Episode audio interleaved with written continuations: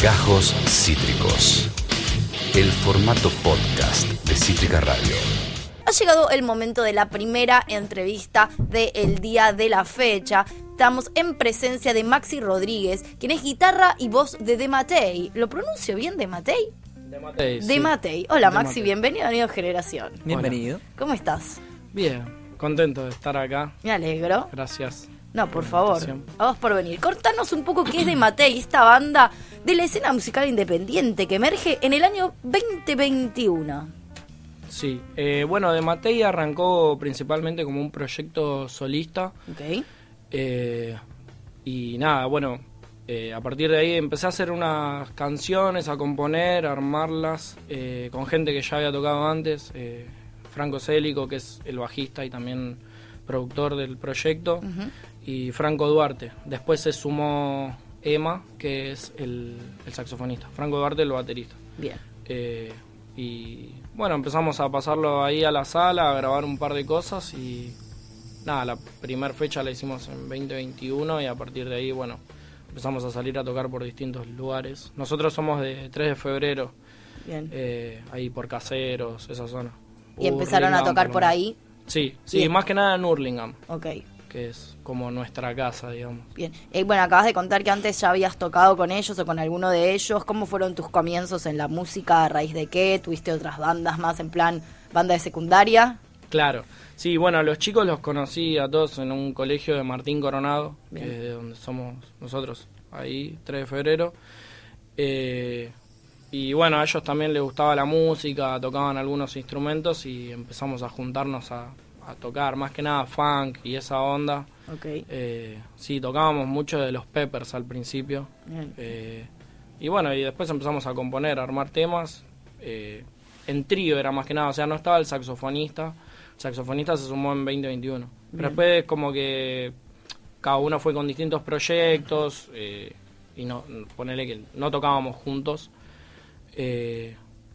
Y después sí, después de la cuarentena como que nos volvimos a, juntar, digamos. Y capaz yo queriendo también encarar algo más eh, en serio, digamos. O sea, no es que lo anterior no, pero sino como ya con un par de objetivos más claros, digamos. ¿Tuviste la, toda la pandemia, digamos, para recapacitar en todo esto? Claro. ¿Cómo, cómo viviste? ¿Qué pasó ahí? claro, ¿cuál fue esa experiencia de encierro? y la pandemia fue muy, muy loca porque yo con Franco Duarte, que es el batero, nunca dejé de tocar, siempre tuve un proyecto con él, ¿viste? Eh, y teníamos uno que se llamaba Marsupial, y hacíamos más fusión, pero después en un momento también dejamos de tocar y yo en la cuarentena me había puesto a hacer temas más canción, como que capaz venía más de un palo de... Más que instrumental. sí, o con poca letra, yo antes apuntaba a que sea como invisible todo, ¿viste? Era como mi referencia. Cuelgue ahí. Claro, poca letra y nada de estribos, como algo más así fuera de lo Más comercial. Claro. Y en la cuarentena como que me conecté un poco con los 80, que también fue una, una década que tenía como en pendiente, digamos, ¿no? Como que no, no le daba bola a eso de los estribillos y, toda esa cuestión. Como que saltás de los 70 a los 90 sin escalas. Exactamente, sí, me pasaba eso, literal. Eh, y bueno, nada, empecé a hacer canciones y creo que Ofrenda, que fue la primera que sacamos, ya lo armé así, como pensándolo en estructura de canción, con estribillo, verso, un puente.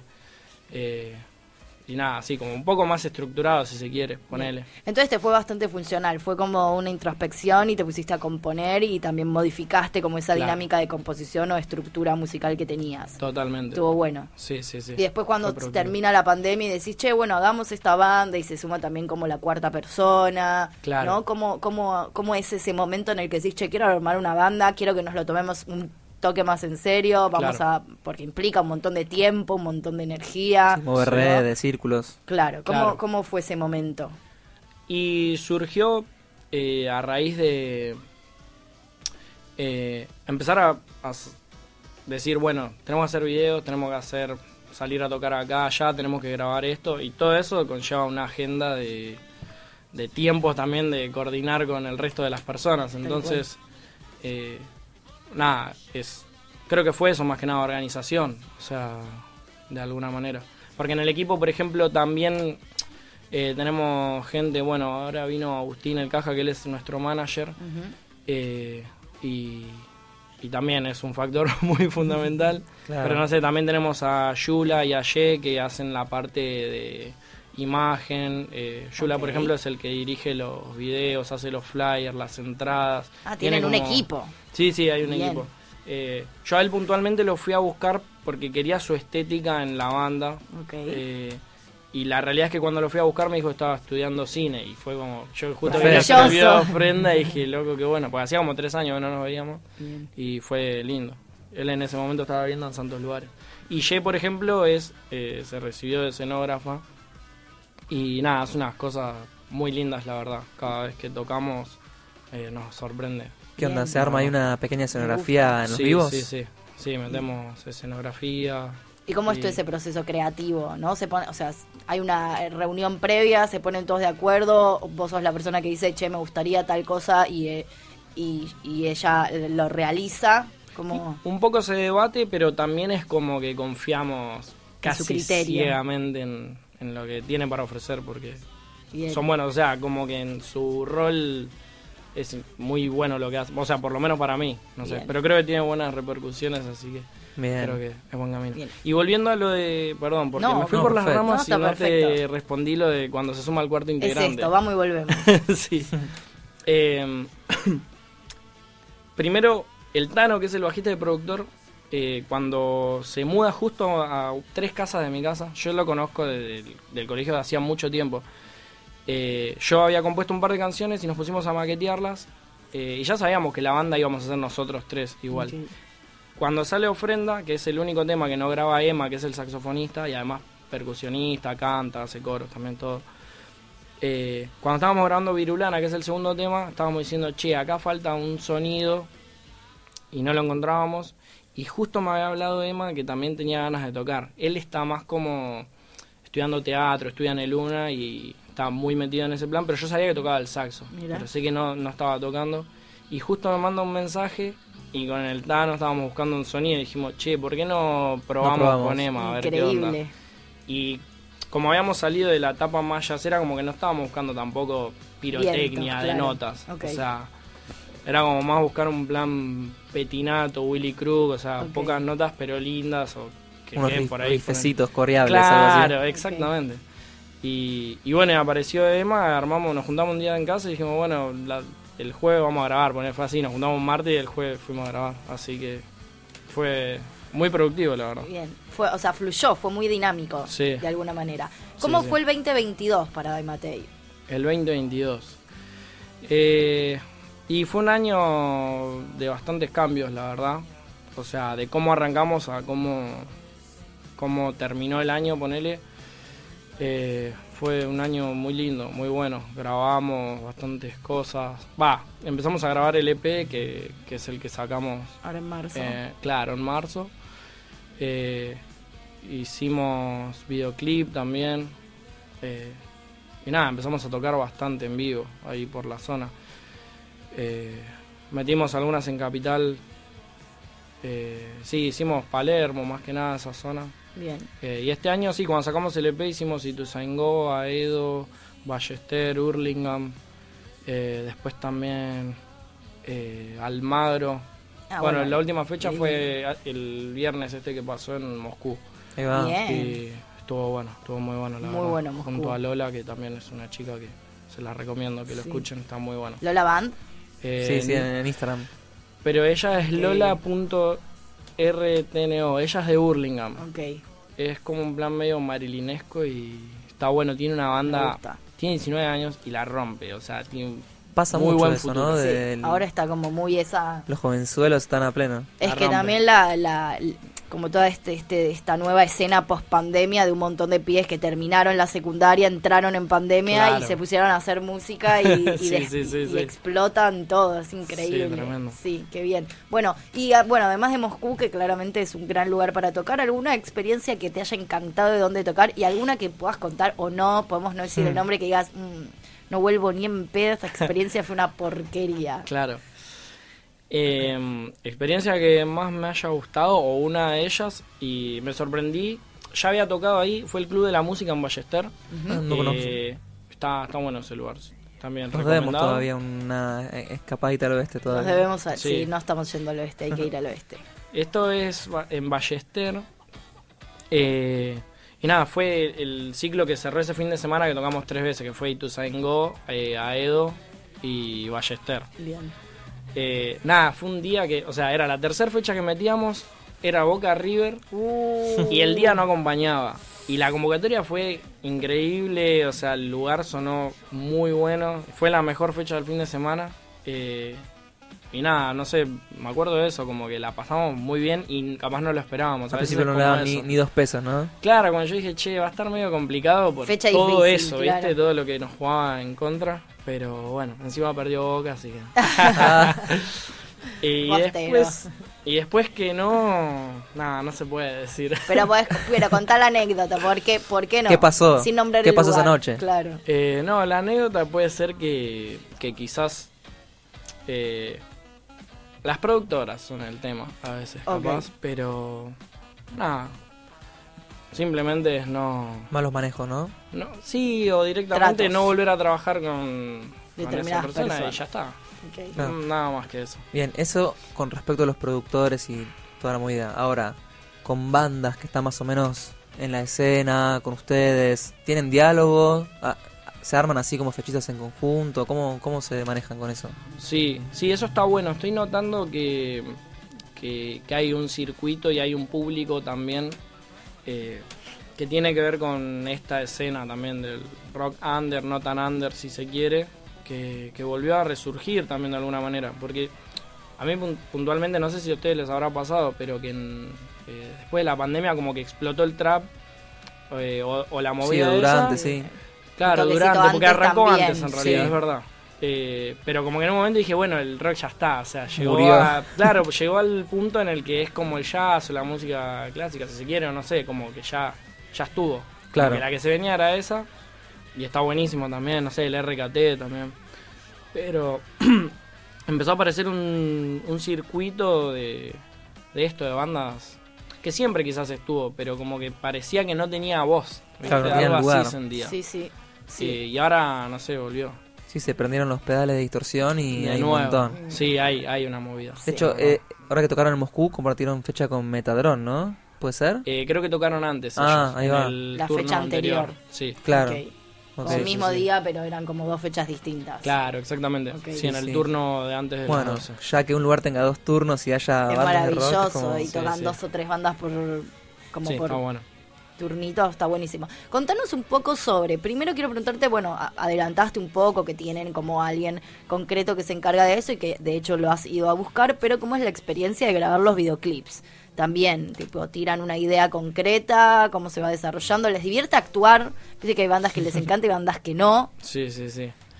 Eh, bueno, al principio, cuando fui a buscar a Yula, eh, los guiones los armábamos entre los dos. Eh, y nada, casi siempre es laburar en base a referencias. Mismo a veces pasa con, con la música, capaz no desde la composición, o sí, pero más cuando querés alcanzar como un sonido puntual, ¿no? En una de esas. Gracias. Eh, entonces, nada, quizás es eso. Yula lo que tiene es mucho cine encima. O sea, realmente vio películas y yo digo, o sea, la mitad de tu vida te la pasaste viendo películas. Claro. Si no, no hay manera, ¿viste? Claro.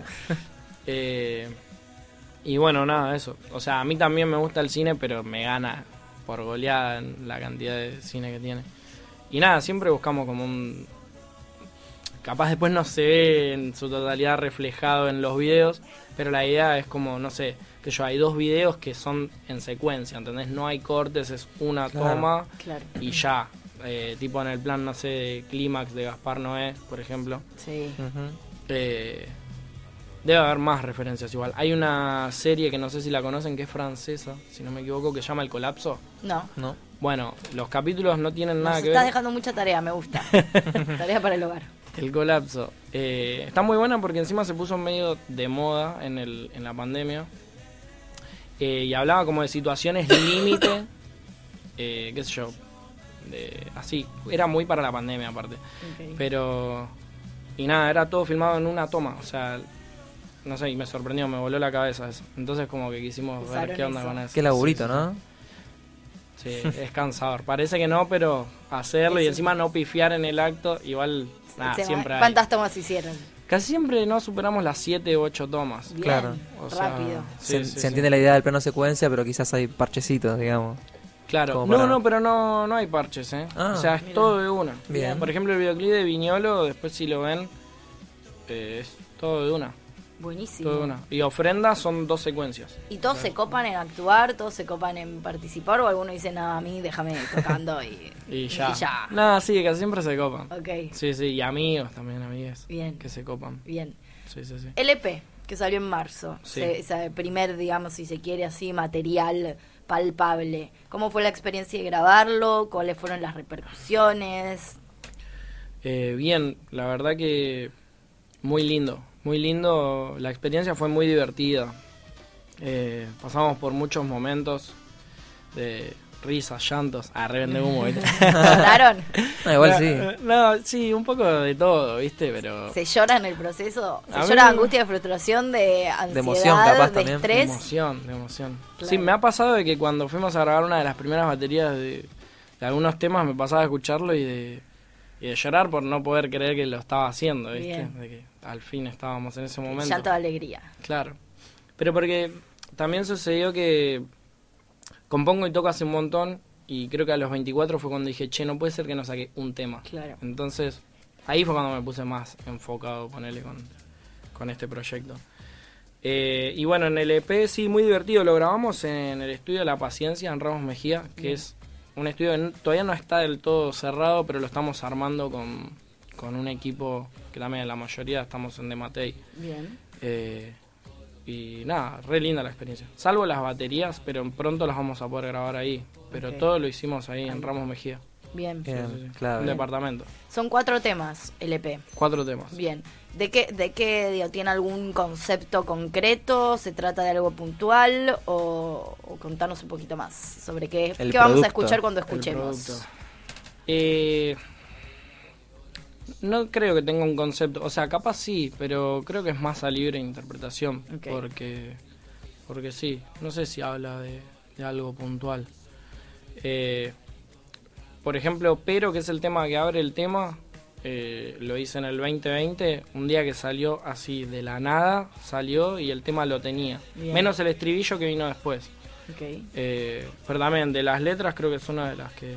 Salió de corrido, ¿no? Claro. La escupiste. Sí. Bueno, el producto que es el último tema también, ese me acuerdo que yo en ese momento estaba en el departamento de una exnovia, estaba cursando ella y yo estuve, creo que mientras cursaba haciendo el tema y salió el producto y lo tenía ahí, ya estaba, era el tema. ¿Y en función Eh. a esto tenés alguna algún método como concreto de composición? ¿No lo tenés? ¿Tenés como detectás algún estado de ánimo capaz muy puntual que te ayude a componer mejor o alguno en el que directamente no puedas componer o, o no existe tal cosa? Eh, yo creo que varía. Varía porque no hay un método. Me pasa de que también suelo andar escribiendo en situaciones particulares, o sea, capaz. En el bondi. Ahora mismo puede estar sucediendo. Capaz vos decís algo que me llamó la atención o vos y, Y me lo llevo. Claro. O un concepto, qué sé yo, no sé, puede ser. Y tenés el método de, por ejemplo, hay gente, hay personas que nos contaron que, bueno, cuando les sale eso, se lo anotan, se lo mandan a sí mismos en un grupito, Claro. hacen una nota de voz. ¿Cómo Claro. eso tenés alguna cosa puntual? Tipo, siempre vas con un cuaderno. Yo tengo un blog de notas Ok. que a veces me tengo que poner a revisar porque después queda, pero queda ahí vos decís, uh, algún momento lo tengo que pasar a limpio y ver qué onda. Bien. Pero también como lleva proceso ir, grabar y todo eso, como que lo, lo voy haciendo tranquilo, no me vuelvo loco. Tienen muchos temas que han quedado por fuera del EP. Y ahora vamos a entrar a grabar en julio el EP que queremos sacar este año, antes de fin de año también. Esa. No sé si EP o disco, no sabemos, pero tenemos, o sea, ya ocho temas en la red y creo que tenemos ocho más. A pleno. Pero no sé si vamos a grabar los ocho, capaz cinco, una Bien. cosa así. Claro, unos ya se conocen en el vivo, digamos, Es pero no están, el- no están eso, grabados. Totalmente. Bueno, y las proyecciones más allá de esta, muy concreta, que es tratar de sacar más material grabado para lo que Sí. queda del año. ¿Qué otros proyectos concretos eh, tenés o tienen, no? Para Sí. de Matei, tanto este año como los que vienen. ¿Qué te Seguro, gustaría? eh, un video seguro más vamos a sacar Bien. eh, y tocar todo lo más que se pueda por todos lados. Ok. ¿Ya hay fechas que se puedan contar cerradas? El, sí, el 7 del 7 viernes, Bien. eh, 7 de julio en Continuum Bar, Ahí que es en Hurlingham, Ok, con Yuyos de invierno. perfecto. Ya, bueno, y después por también, ahora eso. después recordarnos las redes que ahí nos vamos a poder enterar también cuando vayan surgiendo otras fechitas. Sí, dematei.oficial, Perfecto. Dematei con doble T e I latina. Perfecto. Punto oficial. También los encuentran como Dematei entonces en eh, YouTube, en Spotify. Sí. Ahí podemos escuchar el EP, podemos ver los videitos también. Y bueno, por supuesto estar atentos a todo lo que serán las próximas fechas. Ya hay una que pueden ir el 7 del 7 en Hurlingham. Atención la gente del oeste. Atención en la gente del oeste, que hay mucha gente Sí, del sí. oeste, exactamente. Yo le quiero preguntar algo más Por supuesto. sobre el tema Sandra Bullock. ¿Qué onda? ¿Qué onda el título y qué onda? ¿De qué va? El tema de Sandra Bullock es así. Eh, ese es el más nuevo de los que está del EP. Eh, y lo que me pasó fue que estaba mirando la tele, estaba haciendo zapping y vi que era siempre una película de Sandra Bullock. y dije, fue cómo pega Sandra Bullock. Wow. Entonces salió así. Y me acuerdo que un día lo llevé al ensayo. El riffcito sé que, o sea, el funky ese salió porque venía escuchando Conan Mocassin, no sé si lo tienen. ¿No? Conan Mocassin es un neozelandés que Mac de Marco es fanático, tipo están en unos shows y se lo chapa, tocan juntos. Claro. Amo. No sé, a Mac de Marco sí lo Sí, tiene. Sí, yo sé quién es, es el que tiene el tema eh, Last Night. Eh, sí. Creo que es ese, sí. pam. Exacto. Sí, ya sé quién es.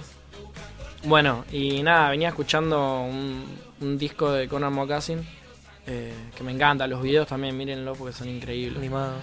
Eh, y nada, me acuerdo que es eso y me acuerdo que lo llevé al ensayo, lo armamos un poquito y quedó. Y me acuerdo que lo hablaba con Emma el saxofonista y me dice, boludo, ¿sabes que la primera vez que lo trajiste yo dije, ¿qué está flasheando? Como diciendo de cualquiera esto y después como que gustó Enco- y quedó. Encontraron. Sí, sí, y ahora se rearma en vivo cuando lo tocamos, se, se prende, Bien, está bueno. bien. ¿Qué es lo que más les gusta del vivo? Así como la dinámica de la gente, o sea, ¿qué es lo que más se aprecia en un vivo? Que haya gente, que el lugar esté bueno, la vibra, el sonido. Y O un sea, poco un poco todo. todo, Sí, obvio. pero. Me leíste la mente. no, pero. Pero sí, es un 50 y 50, porque la gente, la verdad, que es. Es muy parte del show. Es como. Todo eso que, que hacen es increíble. O sea, es un ida y vuelta constante, ¿viste? Como interactuar. ¿Les pasa ya gente. que hay alguien que dice que no conocen y se copan, que los empiezan a seguir, Sí, que van sí, a las fechas? Sí, eso sucede, está bueno. O sea, vienen amigos, pero también viene gente nueva. Bien. Show a show y eso está bueno también. Total, Sí, total. sí. ¿Qué lugar que no hayan tocado todavía les gustaría tocar? ¿Tienen ahí alguna referencia? Sí, eh... Hay varios. Ah, pero así... No hay límite, no hay límite De flash. de flash. A mí me gustaría tocar en Niceto. Ok, bien, Sí, ok, sí, en Niceto. perfecto. Sí, sí, es como una linda vidriera esa. Bueno, Maxi, algo que no te hayamos preguntado y que quieras contar, comentar, contestar, Eh, alguna pregunta que te quieras no. hacer. No, creo que simplemente agradecer. No, por Me sentí muy cómodo y nada, gracias. Espero que estén atentos a las redes. Sí. 100%, allí vamos a estar. Bueno, gracias Maxi por haber venido. Él es Maxi. Rodríguez, es la voz y la guitarra de Dematei, esta gran banda que ya va a formar parte de nuestro de nuestras playlists y de nuestra lista de bandas a las que tenemos que ir a ver. Exactamente, Sí o sí, sí o sí. Esto fue Gajos Cítricos. Encontrá los contenidos de Cítrica Radio en formato podcast en Spotify, YouTube o en nuestra página web.